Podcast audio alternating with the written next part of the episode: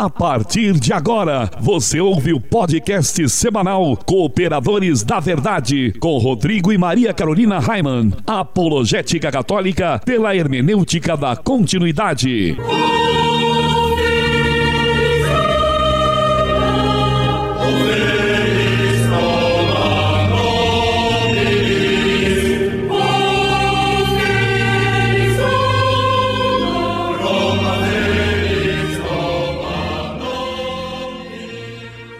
Olá, amigo ouvinte, paz e bem. Aqui quem vos fala é o professor Raiman e estamos começando mais um podcast semanal Cooperadores da Verdade, apologética católica pela hermenêutica da continuidade.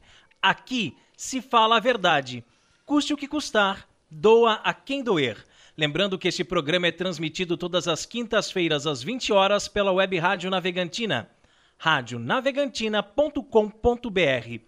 Todas as sextas-feiras, também às 20 horas, pela web Rádio Cristo Jovem, cristojovem.caster.fm. E todos os sábados, às 18 horas, pela web Rádio Franciscanos, radiofranciscanos.com.br. E a cooperadora de hoje, que temos a graça de receber pela primeira vez aqui nos estúdios Joseph Ratzinger, é a nossa amiga Gabriele Pacheco Ribeiro, filha da Andréia e do Chico. E a Andréia que já fez uma participação aqui conosco e que, se Deus quiser, em breve a teremos aqui novamente. Tudo bem, Gabriele? Tudo bem, sim, Rodrigo. Quem também está aqui conosco é a Maria Carolina Raiman. Bem-vinda mais uma vez, meu bem. Olá, meu bem, paz e bem aos nossos irmãos que estão nos ouvindo. Um beijo, Gabi, muito obrigada por ter aceito o convite, né, ter vindo participar e cooperar com a verdade conosco. Com o objetivo de adquirirmos equipamentos novos para substituir os nossos que já estão bem sucateados, não é mesmo? Nós estamos fazendo uma vaquinha. Hum. Isso mesmo. Basta você entrar na nossa página no Facebook, pois lá tem mais informações de como você pode contribuir com cartão de crédito ou boleto bancário. Também no nosso site também você vai encontrar lá o ícone para ser direcionado para a vaquinha.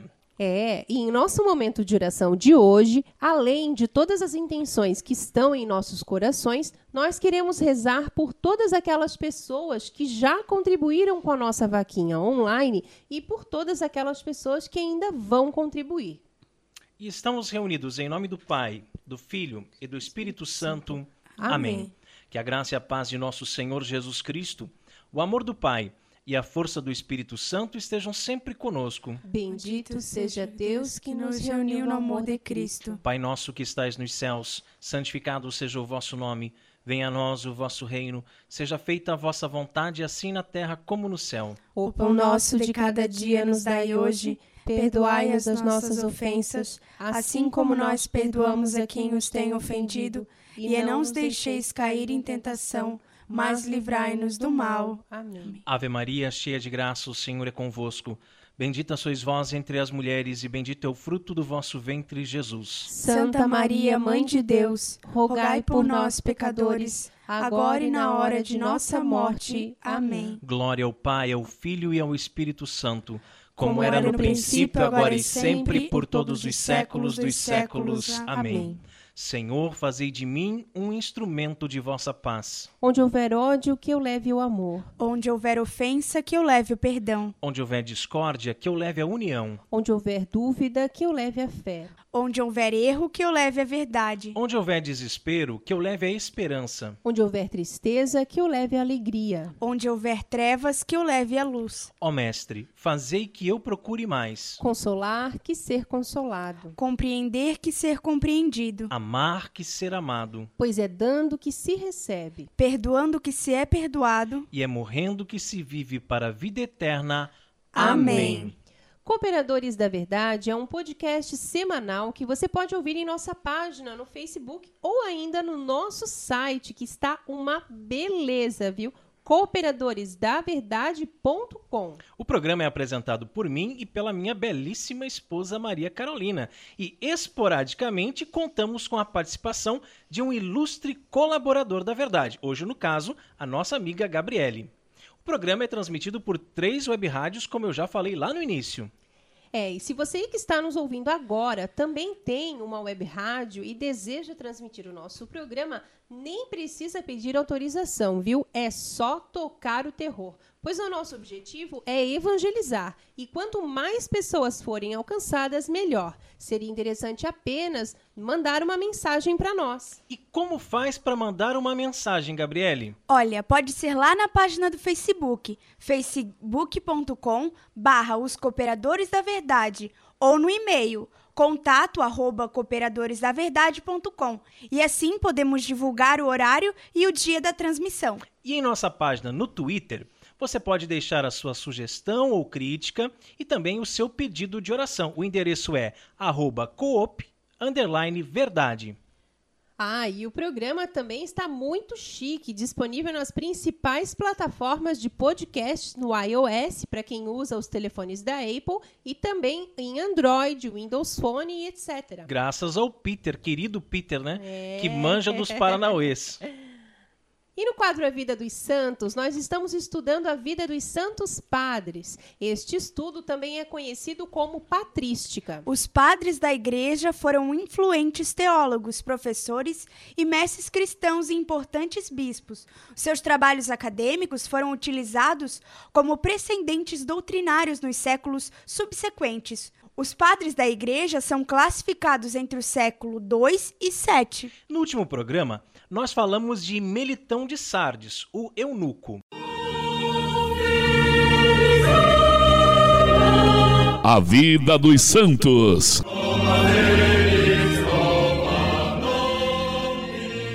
Gabriele, quem foi o padre da igreja escolhido para o programa de hoje? Foi Atenágoras de Atena, patrístico e filósofo apologista. Conta para o povo então, Carol, um pouquinho sobre a vida de Atenágoras. Atenágoras de Atenas nasceu no ano 133 e morreu aos 57 anos, no ano de 190. Novo, né? é. Viveu nos fins do século II, depois de Cristo. Apologista cristão que aparentemente nasceu e viveu em Atenas apresentou uma apologia em prol do cristianismo ao imperador Marco Aurélio. Ali, ele defende o cristianismo e em suas práticas e ataca as religiões pagãs, sobretudo quanto ao politeísmo. Descobriu noções monoteístas em diversos poetas e filósofos gregos e nisso apresentou um argumento a priori em favor da existência de Deus. Tratando sobre a ressurreição dos mortos, ele combinou ideias religiosas e filosóficas. Naturalmente, Platão o influenciou fortemente, pelo que sua fé religiosa geralmente foi apropriada de falar a não cristãos que sabiam algo das ideias de Platão e apreciavam a grandeza de seus conceitos. Deste apologista cristão, sabe-se tão somente que era de Atenas e filósofo. Nem Eusébio de Cesareia e nem São Jerônimo o menciona. Dele se encontra uma menção no Tratado sobre a Ressurreição de Metódio de Olimpo. Traços de sua vida e de suas obras desapareceram completamente da literatura cristã até que o bispo Aretas de Cesareia manda copiar em 914 para o seu Corpus Apologetarum a Apologia e o Tratado sobre a ressurreição dos mortos de Atenágoras. Dessa forma, local de seu nascimento, sua formação intelectual, suas origens, local e data de sua morte nos escapam. Suas obras, contudo, revelam uma pessoa de boa cultura, alguém que frequentou cursos de retórica. Seu estilo é moderado, bem mais sóbrio que o de Tassiano, mais ordenado que o de Justino, e como Justino é simpático à filosofia e à cultura gregas. É hábil em ordenar o material mais preciso na linguagem que seus predecessores. Eu não sei porquê, é, mas eu me identifico muito com esses apologetas, sabe? A gente percebe que ele faz uma apologia ao cristianismo num tempo em que o paganismo era a religião predominante. Ele vai tentar ensinar que existe um único Deus para povos que acreditavam em vários deuses. Então parecia que ele estava ali é, remando contra a maré. Né? E as obras dele nos chegam até os dias de hoje, né? principalmente as obras sobre a ressurreição dos mortos, e é de grande importância para nós católicos o trabalho desse homem. Então, que, é, como é que eu me identifico? Porque muitas vezes nós, com os cooperadores da verdade, apologética católica, né, estamos aí, parece que estamos também é, nadando contra a maré, remando contra a maré, porque ah, as pessoas não querem mais ouvir a sã doutrina da igreja, as pessoas não querem ouvir a verdade, as pessoas se irritam. É, fortemente com a gente quando a gente vem falar da doutrina, quando vem falar das coisas da igreja, né? É. É, parece que a gente está sempre ali na, na contramão, né? Sim, principalmente porque está tudo muito relativizado hoje em dia, né? E as pessoas realmente não se importam mais, né?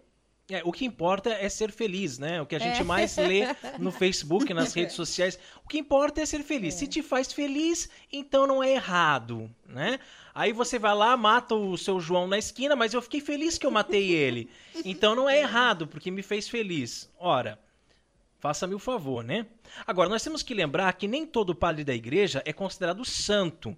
Portanto, nós não temos certeza se Atenágoras de Atenas está ou não no céu. Só quem sabe é Deus. Gabriele, minha linda, você sabe qual é o lema do nosso programa? Não, não sei. Qual é? É, por acaso seria a carta de São Paulo a Timóteo? Tô vendo que ela não escuta o programa, hein? né? Mas acertou em cheio! Ah, isso aí! Prega a palavra, insiste oportuna e importunamente, repreende, ameaça, exorta com toda paciência e empenho de instruir porque virá tempo em que os homens já não suportarão a sã doutrina da salvação. Estamos tentando, né? Sim, sim, sim, e sem desanimar, embora venham ventos contrários, como dizia Santa Paulina. Sim, sim, sim, sim, sim, sim. Jesus é a palavra de Deus. Ele é o verbo encarnado. A Bíblia até contém a palavra escrita de Deus, mas a palavra de fato é Jesus o Verbo de Deus que veio armar sua tenda entre nós. E neste quadro, iremos sempre meditar sobre uma passagem bíblica que pode ser tanto do Antigo como do Novo Testamento. A palavra escrita de Deus.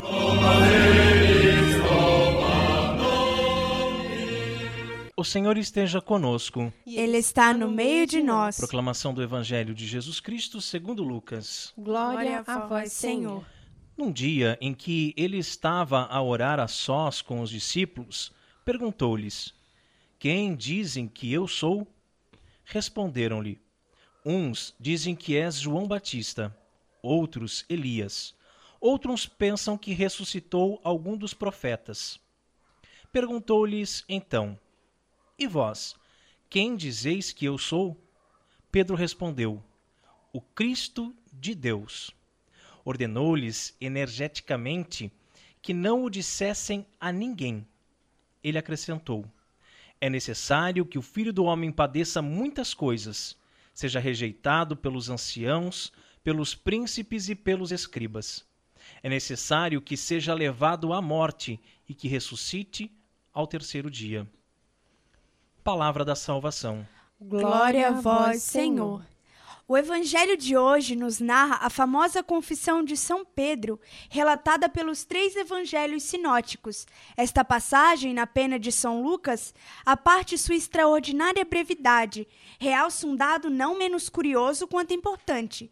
Tudo o que hoje ouvimos aconteceu quando Jesus, afastado das multidões, estava rezando a sós a novidade que o evangelista Lucas nos dá a conhecer é a união de Cristo com o Pai. Simão Pedro irá sim professar ser Jesus, o Cristo, o Filho de Deus vivo. Mas esse mesmo Jesus é também um ponto de ligação entre o céu e a terra. Estas duas realidades, a terrena e espiritual, são de fato salientadas por Lucas, porque é Cristo quem as une e articula. De um lado, ele se une à terra pela misericórdia, pela pobreza e pelo sofrimento que há de padecer na cruz, e de outro, mantém-se unido ao Pai por sua divindade manifestada gloriosamente na luz do Tabor. Este trecho, com efeito, destaca o sacerdócio eterno de nosso Senhor, enquanto pontífice por excelência entre Deus e os homens, entre o céu e a terra. Pedro professa: Tu és o Cristo, o Filho do Deus vivo. E nós, como é que nós enxergamos Jesus? Quem é Jesus para nós? Nós temos essa capacidade de professar, como o apóstolo Pedro, Tu és o Cristo, o Filho de Deus vivo. E com essa convicção. Com essa né? convicção, com essa fé, ou será que Jesus é só mais um profeta, só mais um iluminado, igual a Buda, a Krishna, a Shiva, a tantos outros, até o Mahatma Gandhi, né, colocam no meio e tudo mais, como se fosse apenas mais um. Ah, eu escolhi que vou seguir esse tal de Cristo aí porque eu achei que é legalzinho o que ele ensina. Ou será que realmente ele é para nós o Cristo, o Filho do Deus vivo. O que acontece é que, para muita gente, é, eles fantasiam um Jesus que não existe, sabe? Um Jesusinho paz e amor, né? Um Jesusinho bonzinho, que tudo pode, tudo tá liberado. Ah, vamos fumar maconha, porque maconha é uma erva natural, faz parte da natureza. Deus e a que fez. natureza foi Deus que fez. Então vamos lá, gente, pode tudo, né? E porque fantasiam, inventam um Jesus, e esse Jesus não é o Jesus histórico, não é o Jesus homem e Deus. Por isso, essa ponte aqui, ó, o ponto de ligação entre o céu e a terra, as duas realidades, realidade terrena e espiritual. Infelizmente, Gabriele e Maria Carolina, o que a gente percebe hoje em dia é que as pessoas estão vivendo de forma imanente. O que significa isso? Apenas a sua realidade terrena como se só existisse essa vida e mais nada. Então eu vou aprontar tudo, eu vou fazer tudo, eu vou beber tudo, cheirar tudo, fumar tudo, né? Fazer todas as festas, todas as baladas que eu tenho direito ou não, não sei. Porque para mim é só essa vida. Depois morri, acabou, então eu tenho que aproveitar. né? Esquecem que existe uma realidade transcendental, que é a realidade do céu, né? Ou do inferno, né? Onde é que você vai passar a eternidade? Você vai passar a eternidade no céu, junto com Jesus Cristo, Maria Santíssima, seu esposo São José, os anjos, os santos, ou você vai passar numa eternidade de tortura, de fogo, no inferno? Claro que eu não estou nem falando aqui do purgatório, né? Que praticamente é realidade certa, né? Que nós, para podermos chegar no céu, teremos que nos purificar. Mas nós temos que ter isso em mente, que existe a realidade terrena, sim, essa nossa vida, que nós lutamos todos os dias para conseguir o pão nosso, né? Mas nós temos também uma realidade espiritual e que vai ser determinada a partir das nossas atitudes aqui na terra. Somos, pois, convidados a renovar a nossa fé em Jesus Cristo verdadeiramente homem e verdadeiramente Deus, mas uma só pessoa.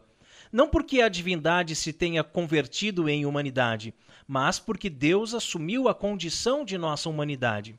Há, contudo, muitos cristãos que enfatizam apenas um desses aspectos e tendem, assim, a abandonar pouco a pouco o equilíbrio típico da fé católica.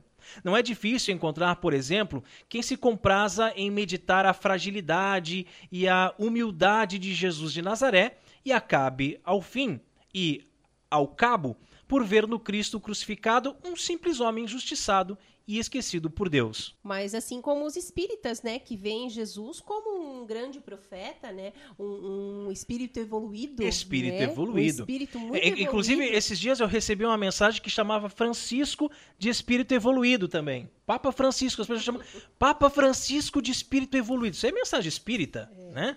E aí é, acaba olhando só a questão da humanidade dele, né? Não reconhecem a, a, natureza divina em Cristo, né? Que ele é nosso Deus. E há no outro extremo quem enxerga em Jesus um Deus, sim, mas distante e alheio ao sofrimento humano. E desse modo, tanto de um lado como do outro, começam a esvaziar-se as igrejas. né? Por isso que, para nos aproximarmos de Cristo único e real, é preciso ter uma fé firme e verdadeiramente católica, que abraça a humanidade e a divindade de Jesus, nesse equilíbrio, né?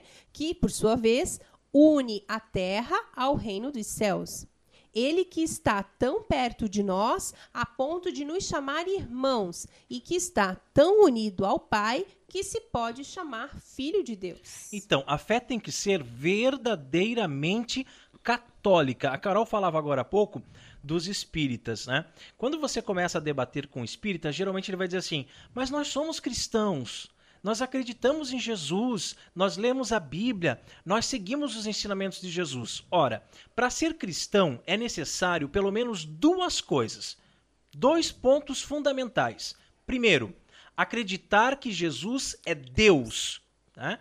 Deus que se fez homem e veio habitar no meio de nós. É o primeiro ponto. Segundo ponto, acreditar que Jesus ressuscitou dos mortos, ou seja, ele morreu de verdade e ele voltou a viver de verdade.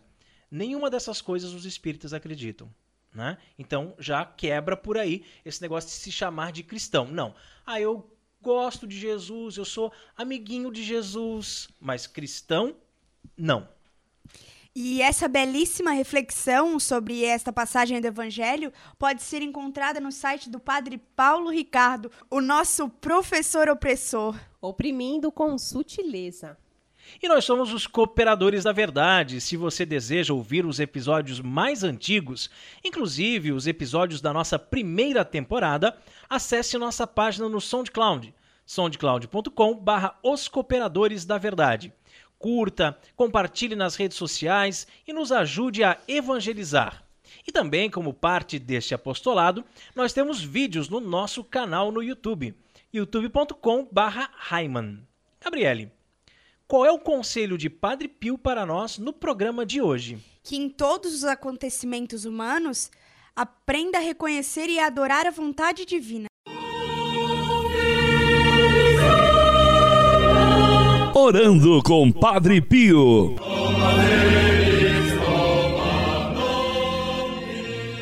No Evangelho escrito por Marcos, capítulo 3, versículo 35, Jesus diz: quem faz a vontade de Deus, este é meu irmão, minha irmã e minha mãe. Mas como saber qual é a vontade de Deus? Como saber se o que eu estou fazendo hoje em minha vida é o que Deus quer de mim? Claro que com muito jejum e muita oração e visitando Jesus frequentemente no Santíssimo Sacramento, vamos aumentando nossa intimidade com Deus ao ponto de ouvirmos a sua voz e termos plena convicção do que Ele quer para cada um de nós. Mas, se simplesmente analisarmos a forma como as coisas acontecem naturalmente, tudo é a vontade de Deus. Se algo dá errado na sua vida, você pode até não entender naquele momento. Qual o motivo? Qual a razão de ter passado por aquela situação? Mas no tempo certo, no tempo de Deus, você acaba por compreender que tudo tinha um propósito, tudo tinha um ensinamento, algo que você precisava aprender para crescer espiritualmente. Mas se tudo é vontade de Deus, será que estamos preparados para ela? Hum... Será que às vezes não nos revoltamos contra a vontade de Deus porque de fato preferíamos que a nossa vontade fosse feita? Me diz, Gabriele. O que, que você acha? Me diz, Carol. diz para nós, Raiman. É complicado, né? É. É bem difícil. Por exemplo, uh, eu estou passando por uma situação de desemprego. Né? Não esperava que isso fosse acontecer na minha vida. Eu achava assim que, meu, estou em emprego garantido, nunca mais vou ficar desempregado. Né? Aos 40 anos, sem experiência em outra área, e agora estou desempregado vendendo pão. Né? Graças a Deus. Está vendendo gostoso. bem. Né? Então, o que, que acontece? A minha inteligência a minha incapacidade né, de conseguir sondar, entender os pensamentos de Deus, a vontade de Deus. Então, quer dizer, eu digo assim, eu sou muito burrinho, sou muito burrinho, porque eu estou vivendo essa situação agora e eu sei, lá no fundo eu sei que Deus tem um plano muito maior para minha vida. É. Eu sei que de todo mal Deus tira um bem maior. Eu sei que Ele está preparando alguma coisa muito boa para nós. Mas eu não consigo entender ainda o que é. E se você não entregar totalmente à vontade de Deus, não se é, entregar, se abandonar nas mãos de Deus, você fica louco, né? Uhum. Só pensando, mas por que está dando tudo errado? Por que, que as coisas não dão certo? Por que, que aconteceu isso comigo? Né? Então a gente tem que realmente se abandonar à vontade do Senhor. E o que, que diz Padre Pio sobre isso, Carol? Padre Pio diz que em tudo precisamos reconhecer a vontade de Deus. É difícil. Como né? é, né? Muito difícil. Principalmente quando essa vontade de Deus acarreta em perdas. Né? Uhum. Você ficou desempregado, por exemplo. Como era, eu. era a vontade de Deus. Mas é difícil entender. É difícil você entender isso, pois você não queria sair daquela empresa, né? Você tem contas para pagar. E os juros estão correndo solto aí, né? Infelizmente, é. E somente muito mais tarde você percebeu que Deus te queria trabalhando em outro lugar, exercendo outro papel. A namorada te abandonou, né, sem grandes explicações, e você não entendeu nada, ficou perdido, desolado, coitado, né, achando que era o único amor da sua vida. Como aceitar, né, que aquilo, é, todo aquele sofrimento era a vontade de Deus?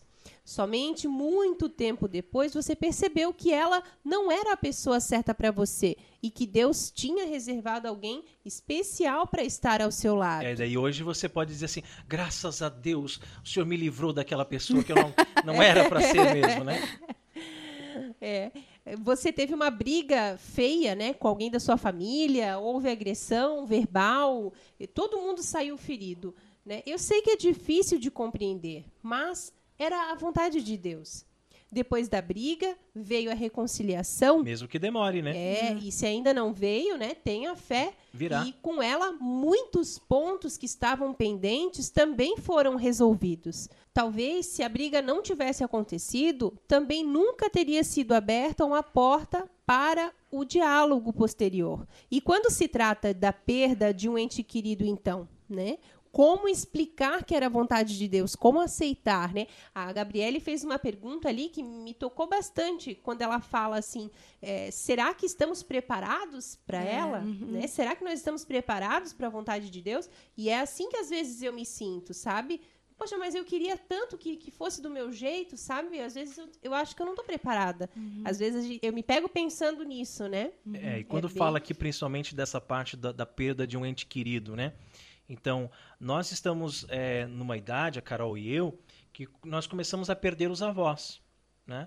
Aí morreu minha avó, por parte de mãe, aí morreu o meu avô por parte de pai, aí morreu a avó da Carol, aí o meu avô já está bem velhinho, bem doentinho, agora ele está aqui na casa da minha mãe, daqui a pouco eu quero dar uma passadinha lá para dar um abraço nele, porque eu sei que daqui a pouco ele vai também. Então a gente está na fase de perder os avós, e daqui a pouco né? A Carol já está com os olhos cheios de lágrima aqui. né? Desculpa. Né? Daqui a pouco vai ser a fase de perder os pais.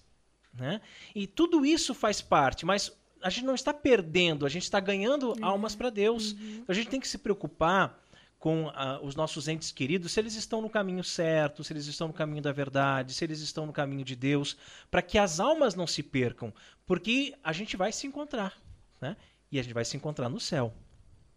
Bem, existem mistérios que são insondáveis, coisas que são incompreensíveis para nós e que talvez só saibamos os porquês quando chegarmos nos céus.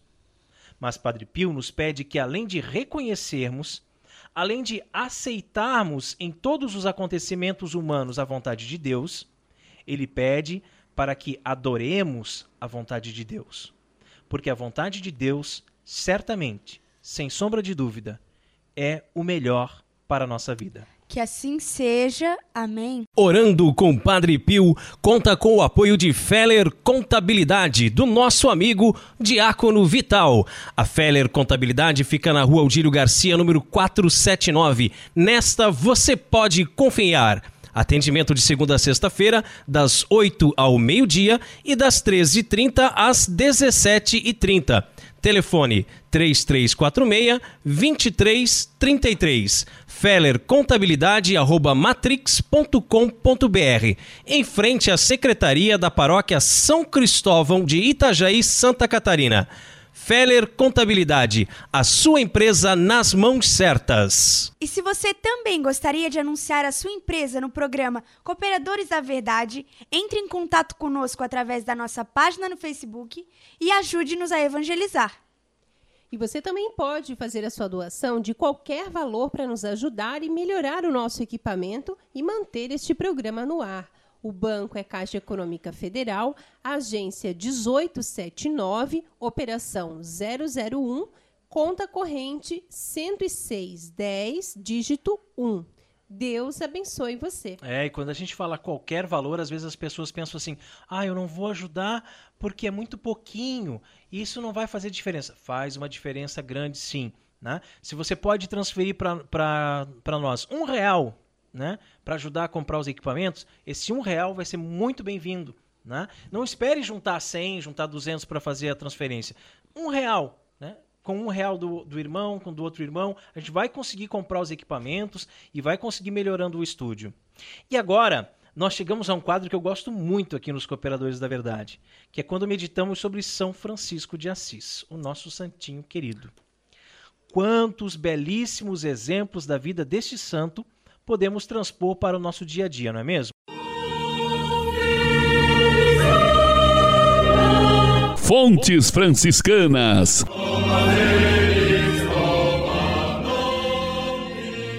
Hoje em dia, é muito comum vermos pessoas lutando por poder. Poder.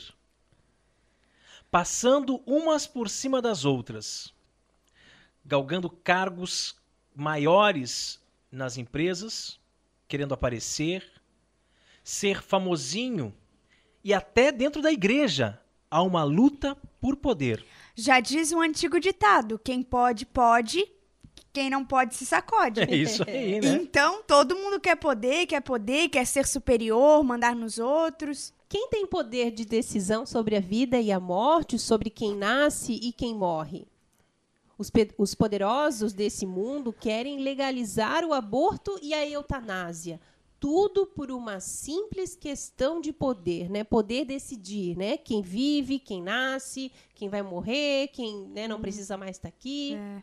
Portanto, poderíamos dizer, sem sombra de dúvidas, que a maior tentação pela qual um ser humano pode passar é a tentação de querer ser poderoso, querer ter poder. É, por isso é que nós devemos rezar pedindo: Não nos deixeis cair em tentação. Na oração do Pai Nosso, ensinada a nós por nosso Senhor Jesus Cristo, dizemos: Não nos deixeis cair em tentação.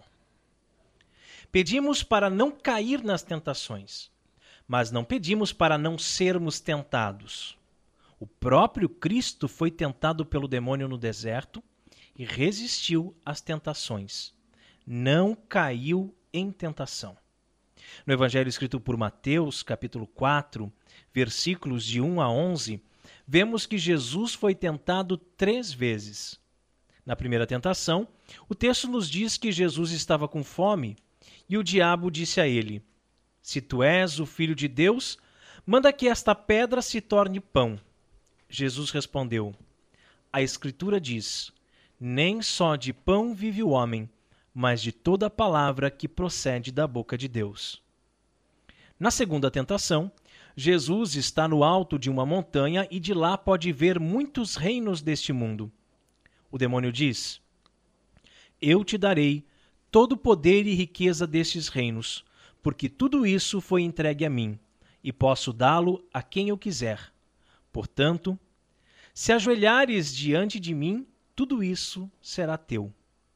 Jesus respondeu: Adorarás o Senhor teu Deus e somente a ele servirás. E na terceira tentação, Jesus estava em Jerusalém, na parte mais alta do templo.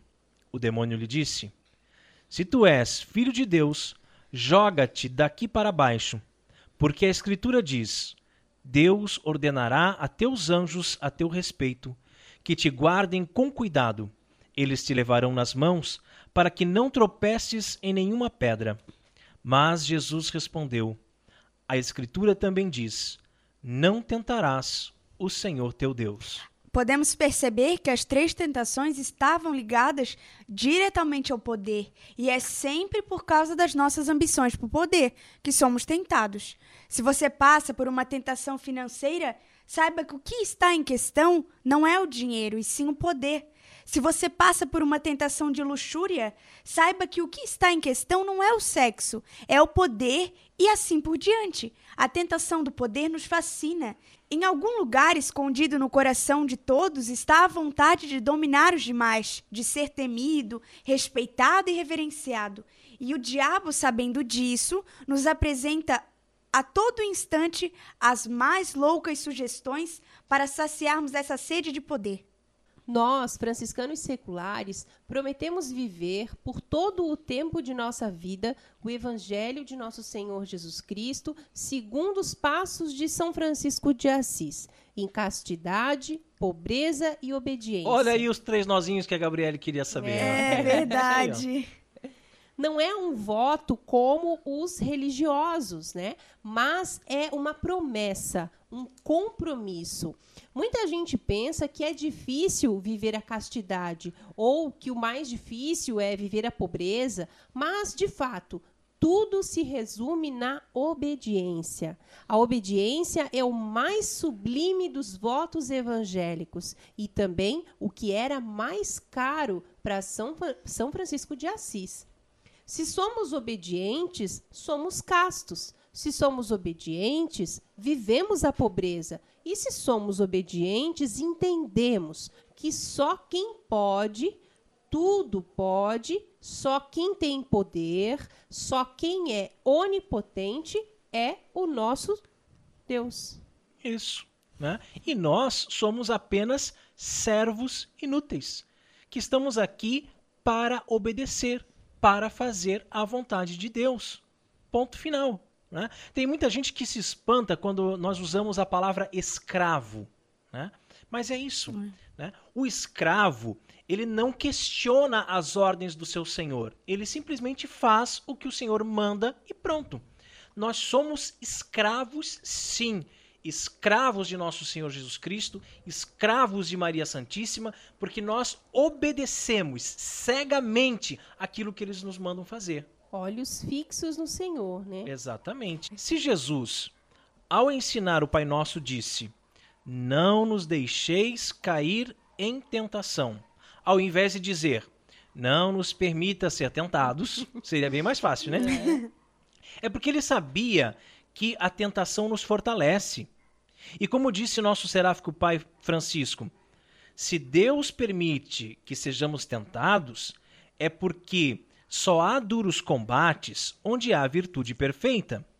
Se na verdade ninguém pode dizer-se servo de Deus, escravo de Deus, enquanto não passar por tentações e tribulações. Uma tentação vencida é como um anel que o Senhor desposa a alma de seu servo.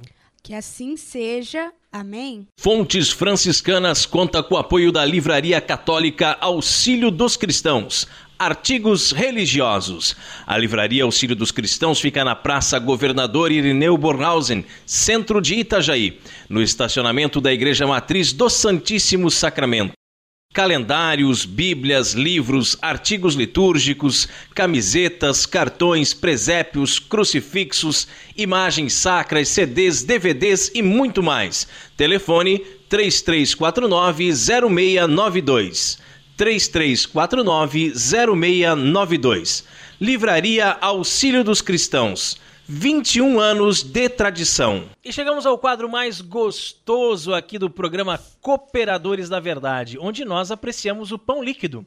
Porque não somos puritanos e sabemos valorizar o sabor que os monges cervejeiros nos deixaram como legado. Bem na hora mesmo, meninas, porque eu não aguentava mais de sede.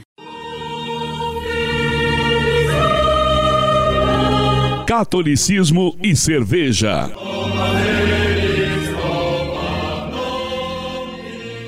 Oremos.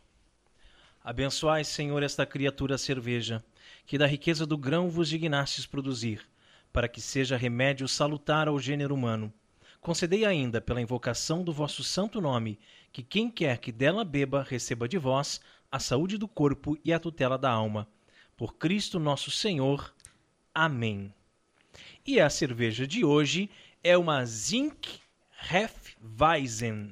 As cervejas especiais Zinc começou como a maioria das cervejas atuais na panela e na garagem. As primeiras experiências e brasagens foram ao final do ano de 2013 na garagem do Arthur e na de outros colegas que já faziam cerveja. No início de 2014, foi fundado o Grupo de Cervejeiros Artesanais de Pomerode. Olha que legal, hein? É, ou Cervejeiros Pomeranos, que buscam o aperfeiçoamento dos integrantes na arte de produzir sua própria cerveja, como também disseminar este conhecimento através de cursos, encontros e outros eventos. Então, como nós já falamos, o tipo é uma Hefeweizen, o percentual alcoólico é de 5,2%, a temperatura de serviço está entre 4 e 6 graus e o IBU, que é o amargor dela, é 14. Então é uma cerveja bem leve, não é muito amarga.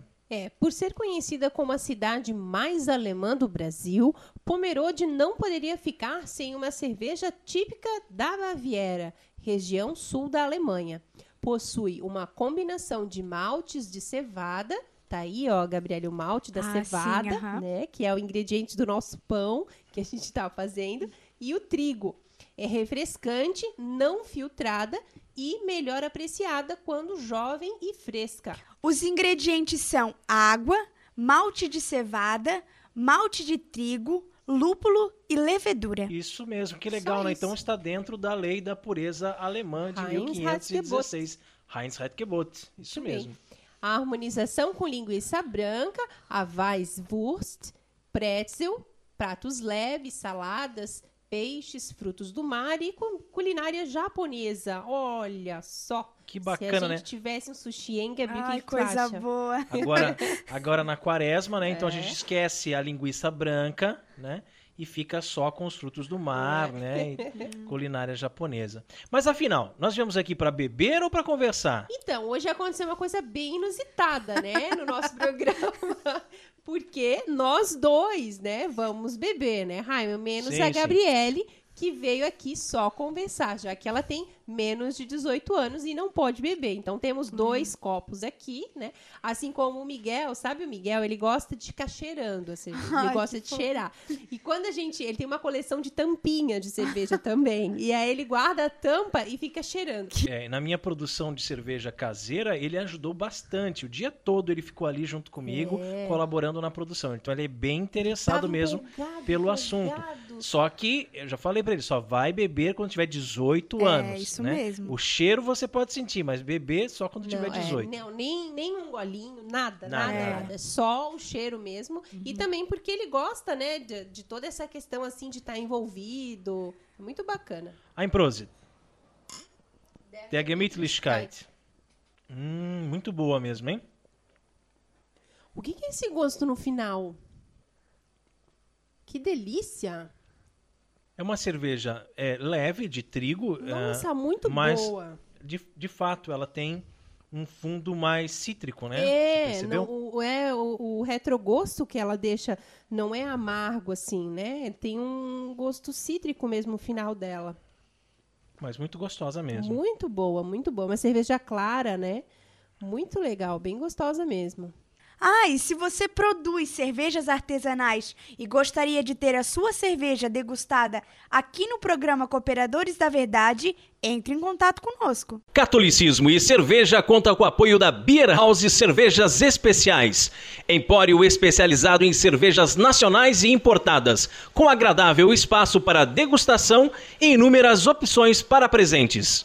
Produtos para harmonização, copos, taças, kits e cestas e, é claro, muita cerveja.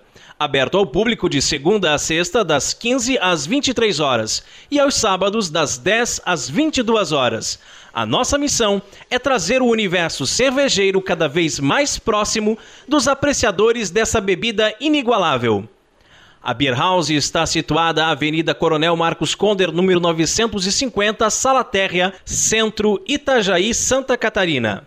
beerhousemkt@gmail.com. Fone 3045 5821. Beer House, a primeira casa cervejeira de Itajaí. E no quadro mais polêmico do nosso programa, hoje vamos falar sobre a Igreja Católica nos tempos da escravidão, desmascarando assim aquele seu professor de história comunista de uma figa.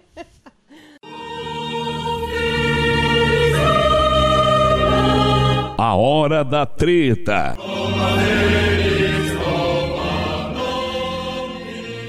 Sacerdotes negros nos tempos da escravidão. Agora conta essa pro seu professor mentiroso. É. Sabe aquele seu professor que diz que a Igreja Católica, na época da escravidão no Brasil, pregava que os negros não tinham alma? é, eu acho que todo mundo já teve um professor assim, né? Aí eu lembro do meu. É. Comunista roxo, né? Então, mas até hoje tem, né? Tem, até tem, hoje. tem, tem, tem. Eu aposto que esse professor vai ficar boladão se você perguntar a ele sobre os padres e bispos negros, né, que foram ordenados entre o século 16 e 19. O príncipe bispo Muemba Nzinga, Afonso I do Congo, era um rei católico. Ele marcou a história do Congo como o primeiro governante a denunciar o tráfico de escravos negros, que era feito com autorização da coroa portuguesa.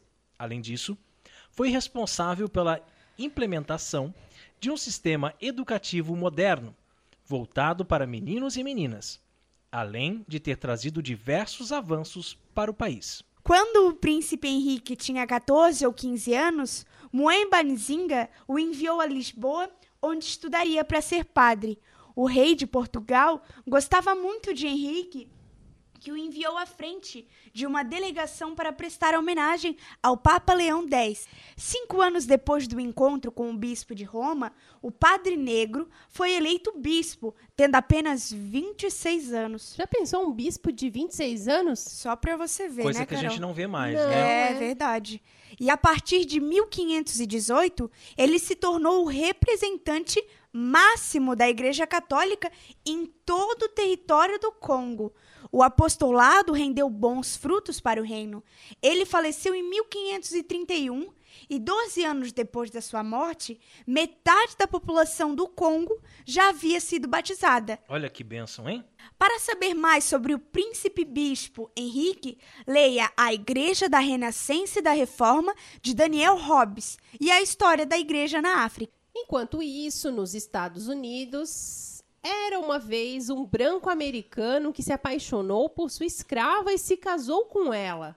Tiveram muitos filhos, entre eles James Haley, que viria a ser o primeiro sacerdote católico afrodescendente dos Estados Unidos. James A. Haley foi ordenado em 1854. E olha a história dele até hoje, né? Que a gente está lendo agora. Ele fundou muitos institutos de caridade para socorrer os imigrantes pobres. Sua competência e bondade chamaram a atenção do Papa Pio IX, que o elegeu bispo de Portland. Anos depois, após o fim da escravidão no país, dois de seus irmãos também se ordenaram padres. Patrick Francis Reilly, que foi eleito presidente da Universidade de Georgetown, e Alexander S. Reilly. Sua irmã, Elisa Reilly, se tornou em 1903 a primeira madre superior afro-americana de um convento e de uma escola de católicos em St. Albans, Vermont. Em 1880, o ex-escravo americano Augustine Tolton foi admitido em um seminário em Roma. Depois de ordenado, Padre Tolton retornou para os Estados Unidos, sendo sempre um pastor exemplar. E em 1897 morreu com fama de santidade. É, Olha que legal, hein? Mas se, se o negro não tinha alma, como é que pode ter fama de santidade, né? Aí a gente vai descobrindo a mentirada, né? É, no Brasil, destaca-se a história do beato Padre Victor, ex-escravo. Ele teve a sorte de nascer em uma casa em que a senhora, sua madrinha, tratava os escravos com bondade e recebeu uma educação sofisticada. Ao saber do sonho que seu afilhado tinha de ser padre, a madrinha o incentivou. Bem impressionado com o jovem negro, o bispo local autorizou o seu ingresso no seminário. Padre Victor foi ordenado em 1851, sendo enviado para a Diocese de Três Pontas, em Minas Gerais. O povo simples o aceitou bem, mas os fazendeiros o rejeitaram. Foram muitas as ofensas, mas tão grande era a sua santidade que, com o tempo, o beato conquistou até mesmo aqueles que antes o perseguiam. Por que tão poucos clérigos negros? Os padres negros, na época da escravidão negra, eram numerosos? Não. Isso se deve a diversos fatores principais alheios à vontade da Igreja. As limitações impostas pelo sistema escravista, já que um proprietário dificilmente libertaria, liberaria um escravo para que entrasse no seminário, como foi o caso do padre Vítor, na África, na era das grandes navegações, o catolicismo estava apenas começando a sua missão evangelizadora. A fé católica no continente ainda não havia amadurecido e se organizado o suficiente para gerar membros numerosos para o clero. Então a gente percebe que os fatores que levam a um número pequeno de padres negros na época da escravidão não era porque a igreja não queria que eles se tornassem padres, mas eram dificuldades que eles mesmos tinham cada um na sua região, no seu país. Até o século V, antes da invasão ariana, a Igreja Católica na África era forte e vibrante. Foi na África que nasceu e viveu Santo Agostinho de Hipona, um dos teólogos mais importantes do catolicismo. Grande Santo Agostinho, né? Porém, tudo começou a melar quando a comunidade católica africana foi duramente ferida pela invasão dos bárbaros vândalos, e a chama da fé morreu de vez no século VII, esmagada pelo Islã. Restaram então apenas alguns pequenos agrupamentos como os coptas. Graças a Deus, nas últimas décadas, esse quadro mudou. A África é o continente em que o catolicismo mais cresce no mundo. Somente nos últimos 10 anos houve um salto de mais de 40% no número de católicos africanos. Deus abençoe e fortifique os nossos missionários que estão por lá, não é mesmo? Inclusive, nós temos missionários aqui da nossa região, é. de Balneário Camboriú, atuando na África. Sim. E outra coisa é, importante para nós destacarmos é que na África as missas são bem celebradas. São celebradas de acordo com a liturgia, de acordo com o missal romano. Não tem essas dancinhas, não tem esses enfeitezinhos que eles fazem aqui no Brasil e dão o nome pasme, de missa afro. É. Né? Aí eles mesclam com elementos da macumba, do candomblé, da umbanda, e dizem, ah, não, é missa afro, missa afro. Mas lá na África, não. Na, na África, a missa é a missa de sempre. E a gente né? já viu fotos, assim, até os paramentos, né, mesmo. Enquanto aqui no Brasil a gente vê, muito comum, né, aqui em Itajaí, pelo menos, ver os padres só de alva e estola, lá eles estão de casula uhum. e a gente que vê é o, certo, respeito, né? assim, é. nas fotos a gente vê, né? Uhum. Exato. E nós queremos parabenizar o site O Catequista por mais essa belíssima reflexão.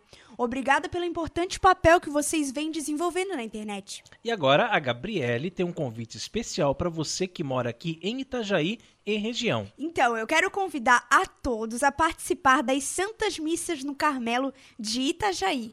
O Carmelo Santa Teresa fica na rua Benjamin Constantin, 425, no bairro Cabeçudas. Segunda a sexta-feira, às 7 horas da manhã, sábado às 5 e meia da tarde e domingo às 8 e meia da manhã. E nos sábados às 5 e meia da tarde, quem geralmente faz a leitura é a belíssima Gabriele. É, né? é isso e mesmo. Vocês têm que ver como essa menina é linda, gente. Eu tava olhando ela aqui, sério. Ela tem uma carinha, ela é muito linda, essa menina. Ela é, ela é, muito fofinha, assim. Dá vontade de abraçar ela. O Miguel é que é apaixonado por Querido. ela. Né? O Miguel hoje tem treino de taekwondo, mas ele não queria nem ir. Quando ele soube Ai, que, a Gabriela, que, que a Gabriele vinha aqui em casa, ele falou: Ai, mãe, eu posso faltar no taekwondo? Ai, ele coisa linda! Ele falou. E rezemos a Virgem que nos proteja, nos guie e cuide do nosso apostolado. Ó Maria, Virgem Imaculada, Saudamos-te e invocamos-te com as palavras do anjo, cheia de graça, o nome mais bonito com o qual o próprio Deus te chamou desde a eternidade. Cheia de graça és tu, Maria, repleta do amor divino desde o primeiro momento da tua existência, providencialmente predestinada para ser a mãe do Redentor e intimamente associada a ele no mistério da salvação. Na tua imaculada conceição resplandece a vocação dos discípulos de Cristo, chamados a tornar-se com a sua graça santos e imaculados no amor. Em ti brilha a dignidade de cada ser humano, que é sempre precioso aos olhos do Criador. Quem para ti dirige o olhar, ó Mãe toda santa, não perde a serenidade, por muito difíceis que sejam as provas da vida. Mesmo se é triste a experiência do pecado, que deturpa a dignidade dos filhos de Deus, quem a ti recorre redescobre a beleza da verdade e do amor e reencontra o caminho que conduz à casa do Pai. Cheia de graça és tu, Maria, que aceitando com o teu sim os projetos do Criador, nos abristes o caminho da salvação. Na tua escola, ensina-nos a pronunciar também nós o nosso sim à vontade do Senhor. Um sim que se une ao teu sim, sem reservas e sem sombras, no qual o Pai Celeste quis precisar para gerar o homem novo, Cristo, único Salvador do mundo e da história. Dá-nos a coragem de dizer não aos enganos do poder, do dinheiro, do prazer aos lucros desonestos, à corrupção e à hipocrisia, ao egoísmo e à violência.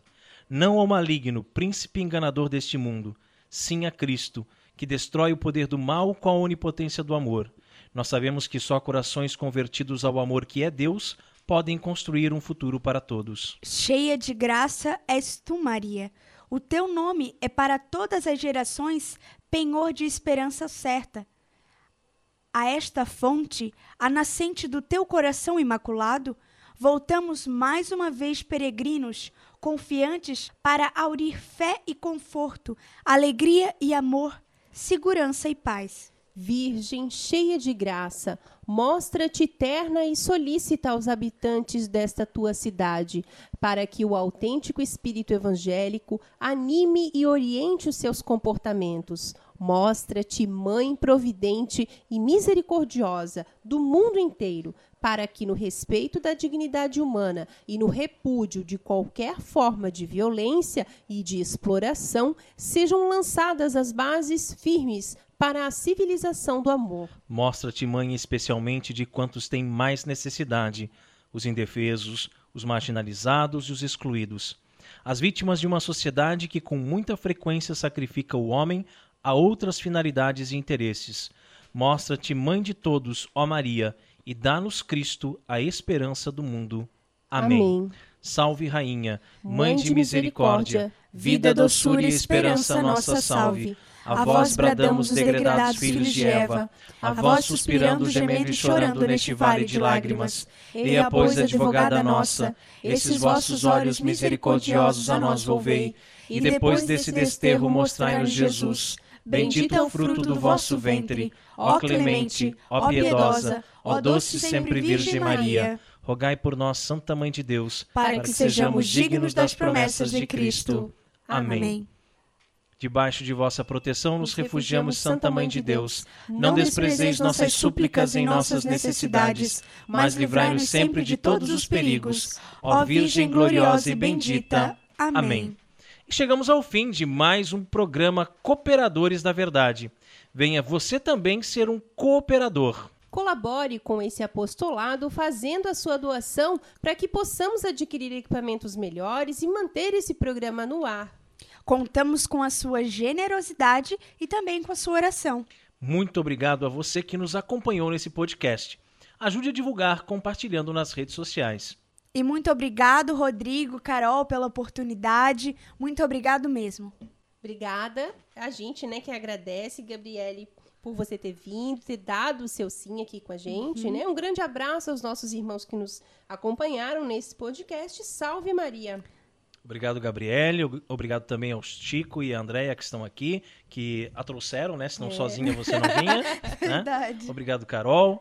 Deus abençoe a todos. Paz e bem.